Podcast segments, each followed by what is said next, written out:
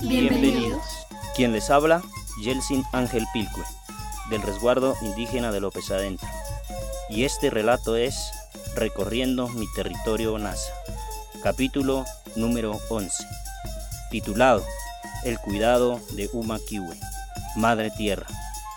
Mi nombre es Jamirarli Sinseca Huegia, del resguardo indígena Ctoes, profesional en agricultura orgánica y agricultura para la vida y también pues una parte desarrollando también lo que es agricultura ancestral. Entonces venimos trabajando eh, para todas las comunidades indígenas, campesinas y afro. Eh, vamos a hablar hoy un poco de los abonos orgánicos. Y bueno, ¿qué, ¿qué, son los abonos orgánicos?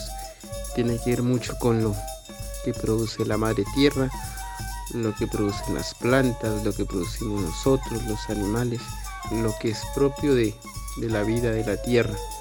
Entonces, eh, en, esto de ir haciendo un trabajo con los territorios, este, venimos utilizando los mismos materiales que hay allí.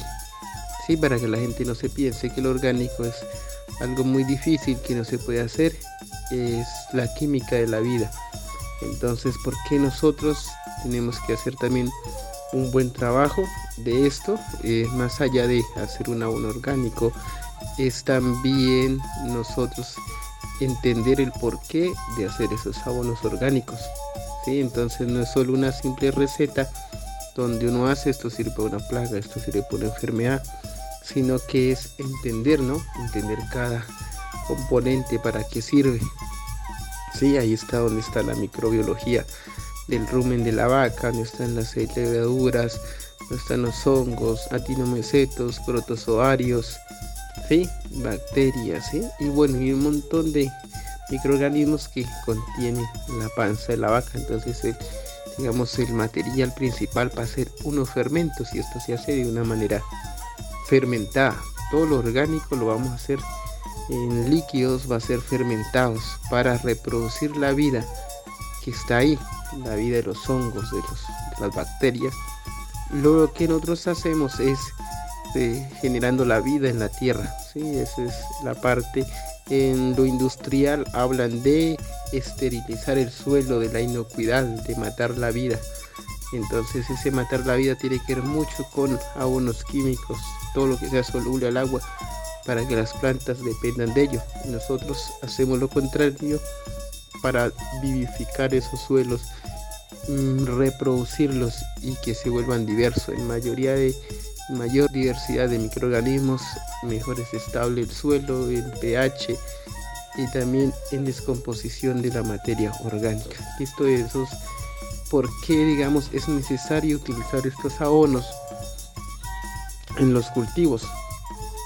Pues la microbiología mm, en sí es un gran descomponedor, eh, se come lo que es los minerales, se come la materia orgánica, las plantas no comen materia orgánica. A veces la gente dice yo utilizo una gallinaza, utilizo una mierda de vaca, un cuy, pero las plantas, si no hay microbiología en el suelo, al echar materia, digamos, eh, fecales de las vacas, del caballo, el purín no funciona muy bien. Tiene que haber una buena microbiología que entre a comerse esa materia orgánica, ya sea palos, hojarasca, todo eso, materia orgánica, empiezan a generar exudados dependiendo del microorganismos que esté comiendo ahí, así mismo va generando un boro, va generando un zinc, lantanio, un nitrógeno, un fósforo, fósforos orgánicos que están ahí dentro del suelo. Y a su vez hacen una interacción con la planta. Cuando la planta por medio de la fotosíntesis les manda glucosa a los microorganismos y ellos les mandan hacen un trueque ahí les mandan minerales y le mandan también los elementos, ¿sí? Entonces ahí hay una relación, por eso es necesario eh, utilizar los abonos orgánicos entre los cultivos. También ayudan a proteger las plantas de otros eh, agentes patógenos que, hay allí, que, si no hay un equilibrio, pues entrarían a comer las plantas. Em, eso permite, digamos, una mayor armonía, equilibrio entre raíz, planta, hojas y sol, suelo. Eso permite ahí ese equilibrio donde no va a haber enfermedades. Esa es la importancia de los abonos orgánicos, porque corrige todo eso. Y eso pues eh, haciendo un buen trabajo en lo general eh, lleva al cuidado de la madre tierra, porque nosotros eh, venimos hablando desde antaño, desde las luchas que recuperar la tierra para que el bosque vuelva a florecer, para que vuelvan los animales al territorio. Eso tiene que ver mucho con el cuidado de la vida. Sí, así como cuidamos la microbiología, cuidamos el suelo, nos estamos cuidando nosotros y va a empezar una conciencia, digamos, con el solo hecho del milagro de ver eh, cómo se va regenerando el suelo. Eso permite que usted también aprenda a hacer cosechas de agua, reforestar los ojos de agua. A medida que vas haciendo todo eso y entender por qué se hace un abono, entonces permite, sí, el cuidado de la madre tierra. Eso todo es una escuela general. Sí, entonces eso podría decir que tiene que ver mucho de, del cuidado de la madre tierra a partir de cuidar lo micro para llegar a lo macro.